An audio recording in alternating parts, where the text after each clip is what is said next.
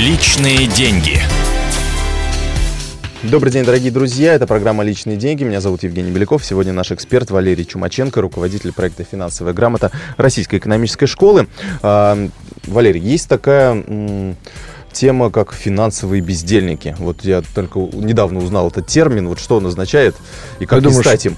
Я думаю, что каждый вкладывает свой смысл в это э, значение. Э, к- Для каждого...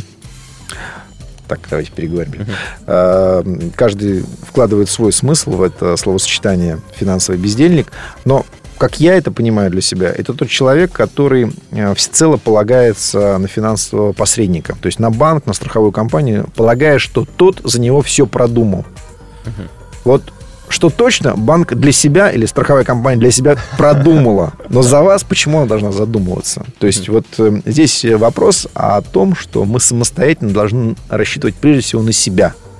То есть задумываться над тем, в чем прелесть данного инструмента, в чем риски, связанные с этим инструментом, какие преимущества. И читать очень внимательно, досконально все пункты, связанные с тем или иным финансовым инструментом. Это вот, э, мне кажется, основная проблема финансовых бездельников. А, ну вот э, обычно как раз такие всякие инвестиционные конторы, они наоборот говорят, вы нам приносите деньги, а мы дальше все сами за вас сделаем. И доход принесем, естественно. Мгм. Ну вот, если вам на самом деле не пытаются раскрыть суть, э, суть предложения, а говорят, что это уникальная там, технология, уникальная там, стратегия, то это м, слова, которые должны для вас быть синонимами э, жулики. Вот, то есть э, жулики, потому что раз вам не могут э, понятным человеческим языком объяснить суть предложения, если она а, не прописана в инвестиционной декларации, во что собираются вкладывать компании, которой вы собираетесь доверить деньги, ну, бегите от такой компании, что можно сказать. Ну, часто говорят, мы вкладываем, например, 700 э, стартапов э, на каких-нибудь Тихоокеанских островах, э, разведение кокосовых, э, не знаю, масел, ну и так далее. Ну, в данном случае очень легкий инновации. вопрос, который нужно задать. По... А расскажите, пожалуйста, историю предыдущих ваших а, вот, вложений в, в стартапы.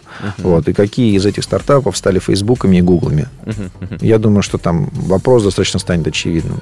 А Как перестать быть э, вот этим финансовым бездельником? То есть на, на что обращать внимание, как выбрать вот тот продукт, который, э, ну вот самостоятельно сделать выбор? инвестировать в свой интерес, инвестировать в то, что вам близко, то, что вы разделяете, то, что вы понимаете. Не пытаться полагаться всецело на кого-либо.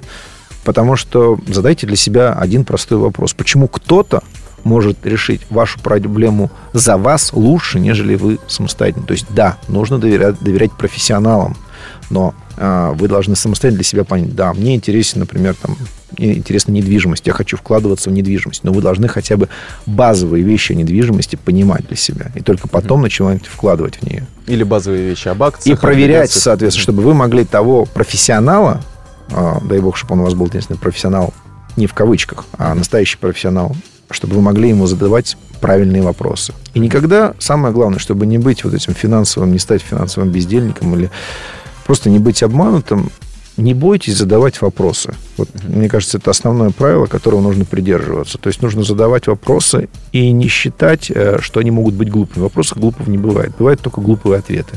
Спасибо большое. Э, Это были правила э, инвестирования от Валерия Чумаченко, руководителя проекта «Финансовая грамота» Российской экономической школы.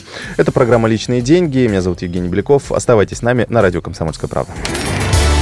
Личные деньги.